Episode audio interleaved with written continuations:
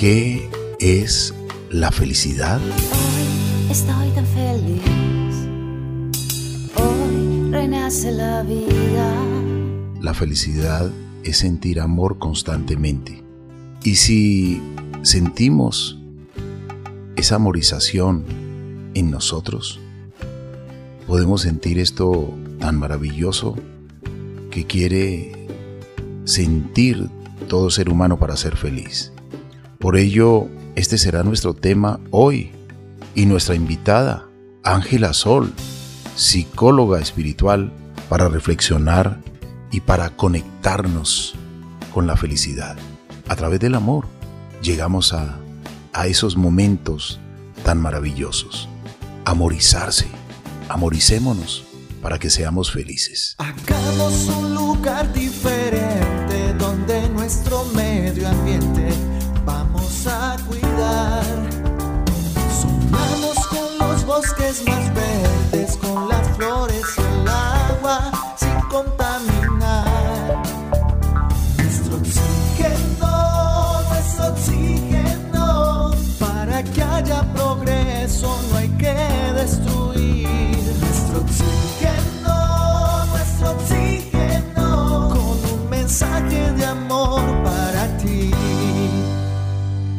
Bienvenidos, amables oyentes, y bienvenida, Marian. Carlos Alberto, muchas gracias. Un saludo muy cordial para usted y para todas las personas que nos escuchan. Qué tema más lindo el que vamos a tratar hoy, la felicidad y con una especialista en ello. Ese es el propósito. Eso es lo que todas las personas buscan, anhelan y quieren. ¿Cómo encuentro la felicidad?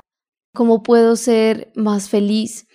¿Cómo puedo lograr estar en un estado tranquilo? Simplemente reconociendo mi presente y no viviendo más del pasado ni con ansiedad de futuro. Ángela Sol Teresa Lozano será nuestra invitada hoy, Carlos Alberto.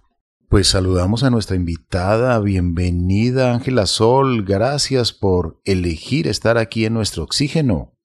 Gracias Carlos Alberto y gracias Marían. Qué bendición estar aquí con ustedes y como te decía hace un momentico, pues con ese saludo tan maravilloso ya se me dibujó una sonrisa en el rostro. Muchas gracias a ustedes.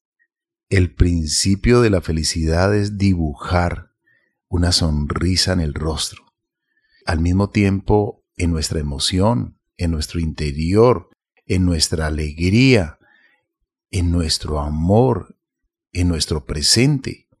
Y si lo hacemos así, podemos estar fabricando un poco de esa alegría con felicidad, con emoción, ese sentimiento que realmente se produce en un ser consciente, que vive el presente, que disfruta lo que ve, lo que siente. Hablemos un poco de esto.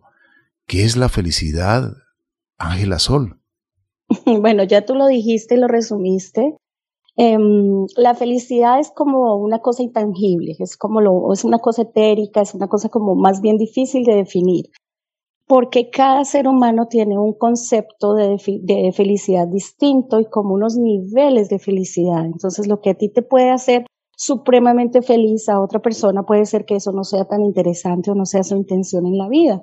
Entonces la felicidad es un concepto abstracto que se relaciona con, un estado de ánimo, o sea, realmente se puede corroborar cuando las células, cuando los neurotransmisores de la felicidad, que así se llaman, están actuando en el cerebro. Entonces sí es un estado que se puede mm, conceptualizar y se puede medir bioquímicamente, neurológicamente hablando. Y se manifiesta, se manifiesta afuera. O sea, es, es fácil cuando tú ves a una persona feliz, y como tú le decías ahorita, es como que se le dibuja una sonrisa en el rostro. Eh, puede ser que ni siquiera digan nada, porque hay momentos de silencio, hay momentos de soledad, hay momentos de contacto contigo mismo en el que no estás diciendo nada, ni te estás riendo, ni nada, pero tienes una sensación de plenitud y de suavidad y de armonía contigo mismo, que eso podría ser la definición de felicidad. Ángela Sol, muchas veces esa plenitud es lo que es como tan difícil de encontrar. Hay tantas cosas haciendo ruido, incluso muchísimas preguntas en páginas de internet que tienen que ver con este tema emocionales.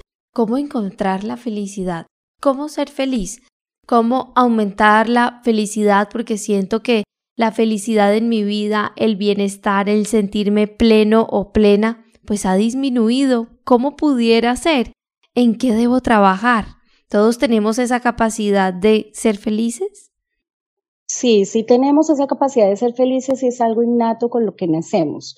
Em, los niños cuando vienen al mundo en sus primeras etapas, en la primera infancia, aprenden más fácilmente a través de la felicidad. Entonces, si tú te das cuenta, tú, tú sabes cuando un niño es feliz, cuando un niño ríe, cuando un niño es alegre, cuando un niño está aprendiendo con, con esa chispa, como que puede ser, bueno, a mí me ha pasado, tengo mi hija, acabo de cumplir cinco años y para ella eh, jugar con cualquier cosa es lo más significativo. Entonces me pasó, por ejemplo, que le compramos una muñeca súper guau y la niña se entretuvo con la muñeca dos segundos, pero le pareció más linda la caja y se puso a jugar con la caja y a imaginarse una historia con la caja y convirtió esa caja en una casa y en una casa en el mar, porque además ella quiere ser buzo profesional. Y tú le vieras la expresión en su rostro y tú podías decir que es una niña feliz. Entonces, la, la felicidad es una forma, es un estado mental que se puede crear, que ya con nosotros como adultos podemos entrenarnos, por decirlo de alguna manera, entrenarnos en ser felices. Y es algo que no es eh, constante, eso es algo súper importante, porque a veces los seres humanos perseguimos la felicidad como un estado del ser, y realmente es un estado es un momento, no es un estado constante, porque así como hay felicidad, hay tristeza, así como hay alegría, hay, hay depresión o, sentimientos negativos, así como hay, este mundo es constantemente cambiante, este mundo es de contrastes. Entonces la felicidad es, es, un estado, es un momento, no es algo constante.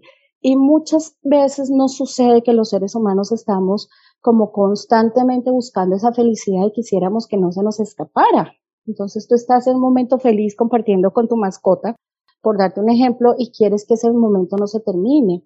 O estás en una reunión con tus amigos y te están riendo a carcajadas porque están contando chistes buenísimos y cuando ya llega la hora de despedirse ninguno se quiere despedir porque le han pasado buenísimo.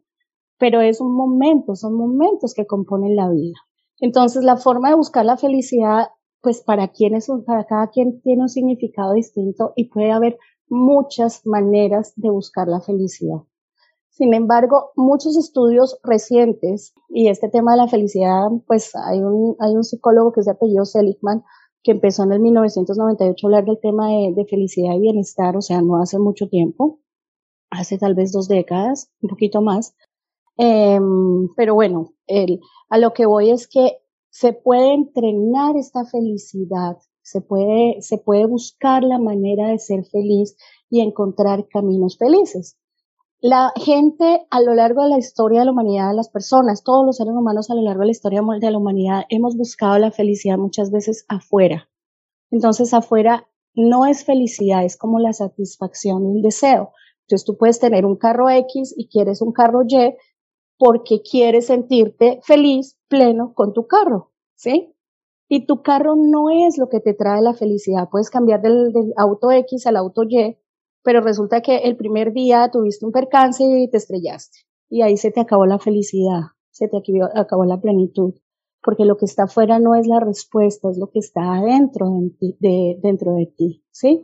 Y así lo puedes buscar con cualquier situación afuera. Puedes buscar el deseo, puedes buscar em, sentirte plácido, sentirte como ese concepto feliz en algo afuera. Entonces puedes querer tener una pareja, pero resulta que tu pareja se fue y dejaste de ser feliz, ¿sí? O querías tener un viaje, obtuviste el viaje, te fuiste al viaje, volviste del viaje y otra vez estás mal, otra vez estás buscando un nuevo viaje para lograr eh, solventar esa, esa experiencia, esa nueva cosa. Entonces la felicidad es, como te decía al comienzo, como les decía al comienzo, es algo como pasajero, momentáneo, que se presenta, que tienes la capacidad de disfrutarlo. Y algo importantísimo en el tema de la felicidad es que se, manifiesta hacia afuera, pero tú lo sientes adentro. Haciendo un poco de investigación sobre, sobre este tema, eh, pues me he encontrado con muchas historias de personas que aparentemente lo tendrían todo, pero terminan acabando con su vida, terminan suicidándose. Entonces, em, leí la historia de la Miss Universo del año 2019 una chica que se suicidó el 30 de enero de este año, del 2022, y fue mis, mis Estados Unidos 2019. Y ella se llamaba Chesley Christ.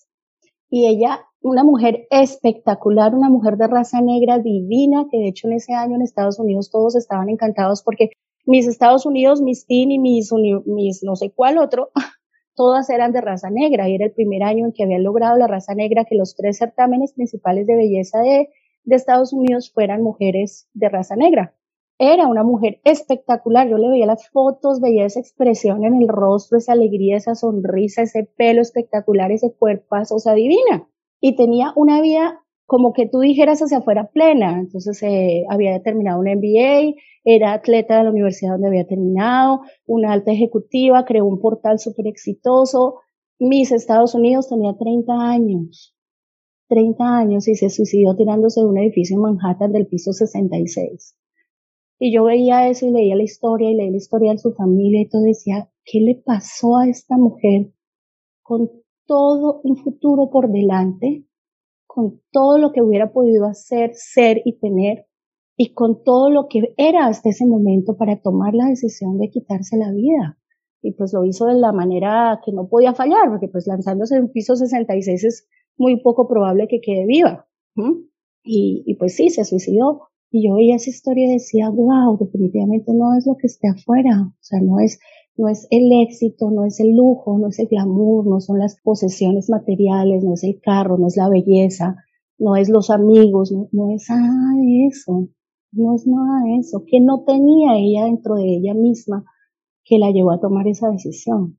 Historias tristes y al mismo tiempo, por eso a, través de toda la historia del ser humano, nos hemos preguntado sobre el concepto de felicidad.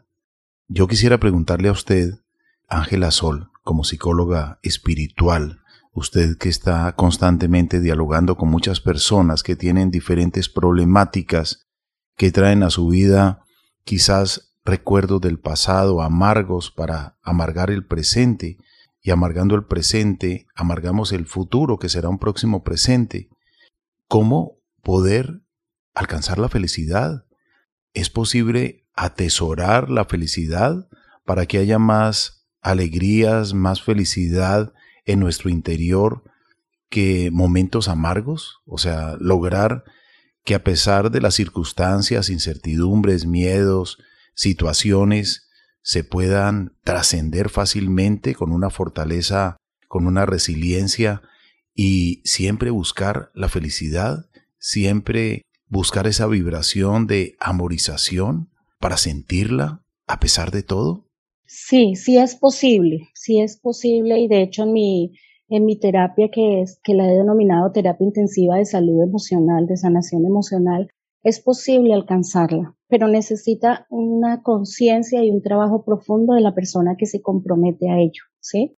Y he encontrado en mi práctica eh, profesional de más de 20 años, soy psicóloga hace 25, pero me he dedicado a todo este tema de crecimiento interno, eh, espiritual, emocional, mental, físico desde hace 20 años. Y lo he trabajado conmigo y en muchas otras experiencias con con personas en talleres individuales, grupales, en fin, en, cuatro países distintos. Y lo que he encontrado es que sí es posible eh, encontrar esa felicidad, pero para eso se necesitan, digamos que como tres condiciones especiales. La primera es que tú puedas trabajar la felicidad en tres tiempos. En tres tiempos me refiero a que tú mejores, perdones y sanes tu pasado. Y para eso, pues obviamente hay muchas técnicas, hay nuevas maneras de hacerlo, en este trabajo y gracias a esta experiencia he logrado obtener un registro de propiedad intelectual, un registro de marca, porque me he dado cuenta y se ha podido comprobar en diferentes personas que el pasado puede ser un escalón para que tú puedas aprender a avanzar y seguir, para que no te quedes allí o para que no tomes decisiones tan drásticas como la mis Estados Unidos de las que les estaba hablando hace un momento, sino para que tú puedas soltar ese pasado, realmente liberarlo, realmente soltarlo y perdonarlo y poder continuar, ¿sí? Entonces, cuando tú sueltas el pasado, independientemente de lo que haya sido, he tenido personas que han tenido historia de violencia y de maltrato físico, sexual, psicológico, de todos los tipos por muchos años y en condiciones infrahumanas, en condiciones que tú dices, no, no es posible que un niño tenga que vivir una historia como esta, no es posible que a, esta señora la hayan tratado de esa manera.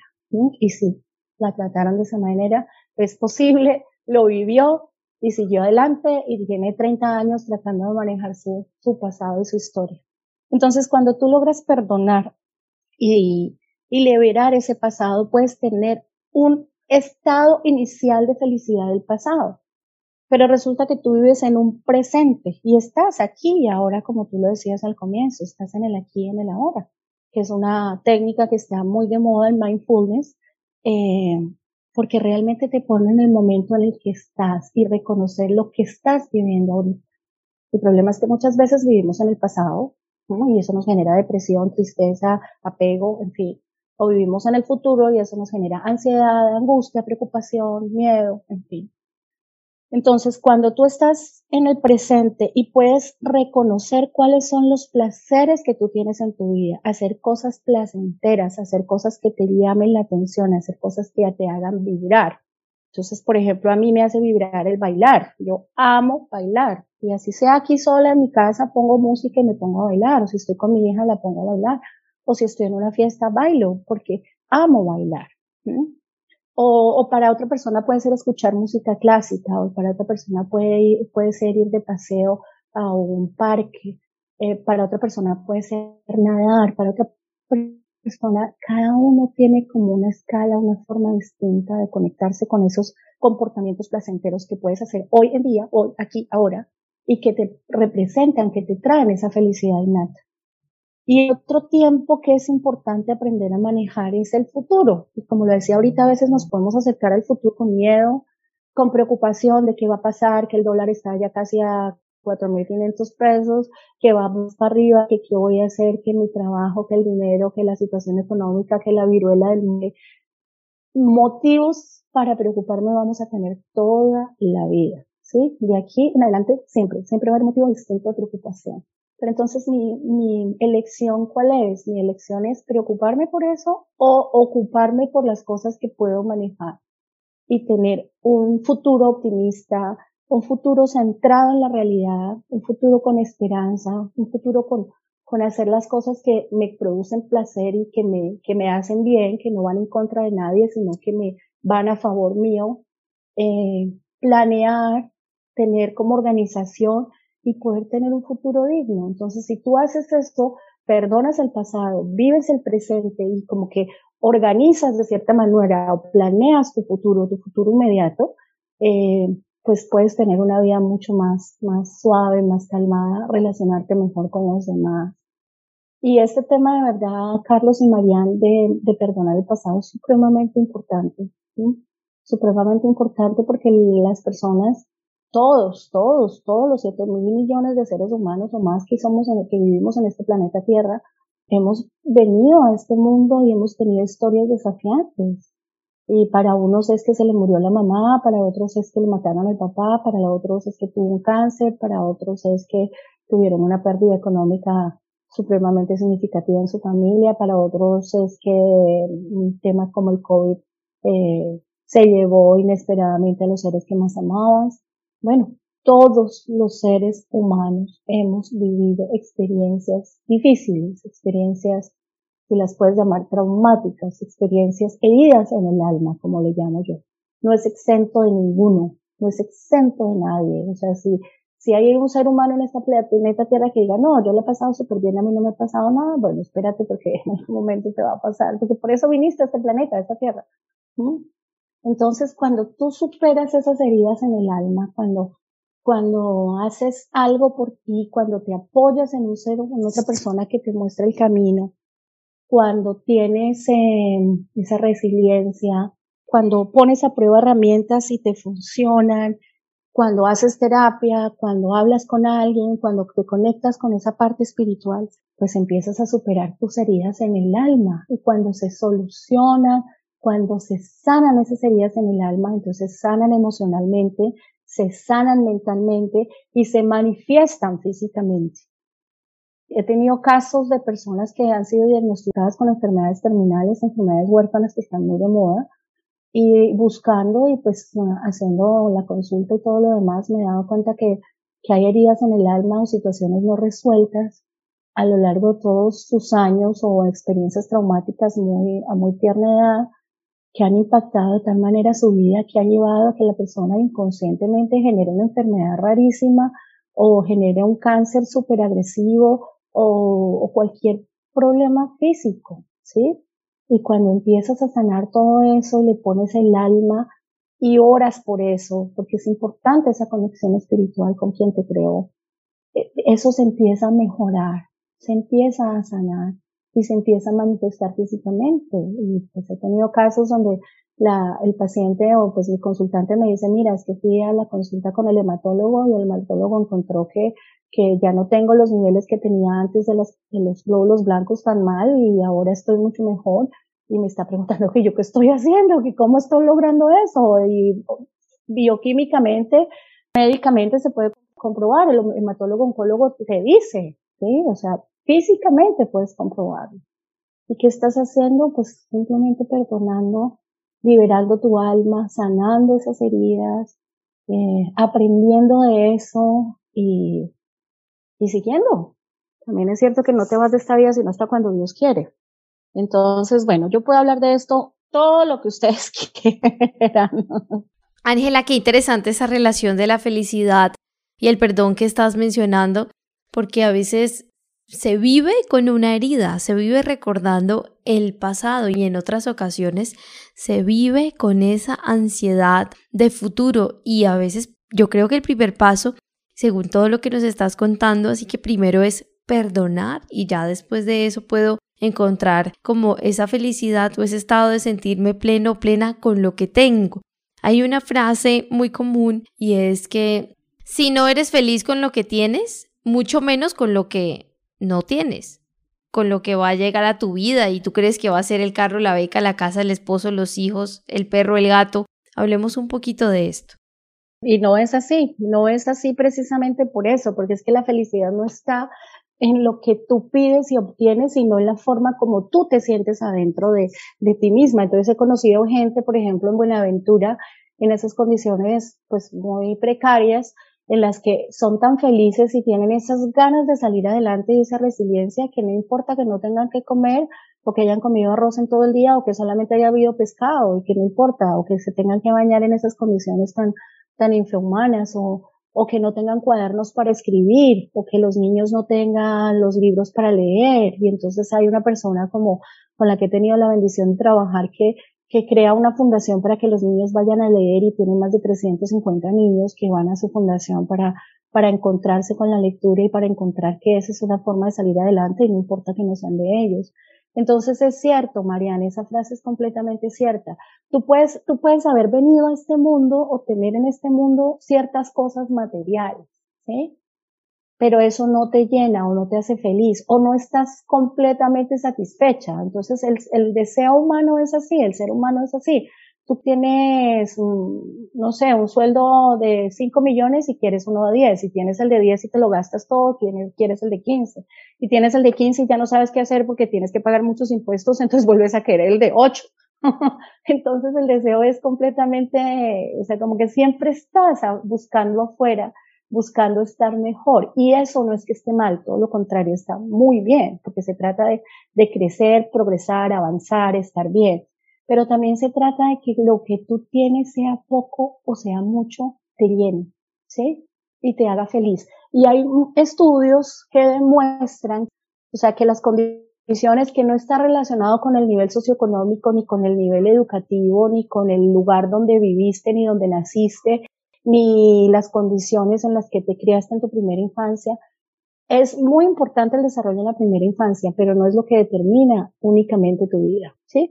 Entonces, si tú tienes poquito, puedes ser feliz con lo que tienes. Si tienes mucho, puedes ser feliz con lo que tienes. Ahora, si no eres feliz con lo poquito, tampoco vas a ser feliz con lo grande. Y me estoy acordando ahorita de ejemplos de futbolistas o de personas que se han que se han vuelto millonarios de la noche a la mañana porque tienen un don muy, muy grande que los hace multimillonarios, no sé, un jugador de fútbol, un deportista. y pueden lograr todo lo que quieran en su vida, pero su vida empieza con muchos desórdenes y no saben cómo manejarlo y se meten en situaciones difíciles, extremas y no te llenan, no te llenan, no te llenan, sientes como que no tienes, o sea, ¿qué más te falta para ser feliz? ¿Sí? Y empiezas a perder, en vez de ganar, pierdes, entonces pierdes el dinero o pierdes la, familia, o pierdes la pareja, o pierdes la posición social, o pierdes el trabajo, o te metes en drogas que son supremamente lesivas para la persona y, y te tienes que salir de allí porque no aguantas ese nivel. Entonces, eso es supremamente cierto, esa frase es supremamente cierta porque realmente Benjamin Franklin tenía una frase que dice que me parece hermosa y dice lo siguiente, la felicidad humana generalmente no se logra con grandes golpes de suerte, que pueden ocurrir pocas veces, sino con pequeñas cosas que ocurren todos los días. Entonces está relacionado con la misma frase que tú me estabas compartiendo ahorita, porque realmente la felicidad humana no es esos grandes eventos, sino esas pequeñas cosas que te llenan el alma cada día. Ángela, ¿tiene usted página, correo electrónico, redes sociales para compartirla con los amables oyentes? Sí, sí tengo. Estoy trabajando en todo el tema digital, todo el tema de marketing digital. Entonces, como siempre digo, son páginas y todo en construcción. Eh, me he dado cuenta que mi principal medio de contacto es el celular, entonces pues es abierto para todo el mundo y mi celular en Colombia es 316-301-1570. Eh, mis páginas, tengo una fanpage que es Ángela Sol, psicóloga espiritual. Eh, tengo un Instagram que es arroba ama guion al piso honra guion al piso vida, que es uno de los talleres y seminarios que tenemos con copyright con mi, con mis amigas del alma. y bueno, esto soy yo, hago consulta individual, tengo una técnica que a mí me encanta, me encanta, me encanta, que se llama Don't Tell the Story. Y es como, ¿ustedes se acuerdan de Encanto de la canción de Bruno? De, no sé hablar de Bruno, no, no, no sé hablar de Bruno. Esta técnica es algo parecido, porque es que a veces los seres humanos hemos tenido experiencias en las que uno piensa que es el único ser humano raro sobre el mundo, en el mundo, que ha tenido esa experiencia y no quiere hablar de eso. En una época se pensaba que ir al psicólogo era porque estabas loco. Ahorita, debido a la pandemia y a todos los efectos en salud mental de este tema, pues ya estamos de moda. O sea, los psicólogos somos importantes para manejar el tema de salud mental de, la, de la población. Entonces, con esto de no se habla de Bruno, es que he encontrado en mi práctica que mucha gente no quiere hablar de su historia o se, o fue tan dura que se anestesió con eso. O sea, como, como que no, aquí no ha pasado nada y tenemos que seguir para adelante y no se habla de Bruno, aquí nada.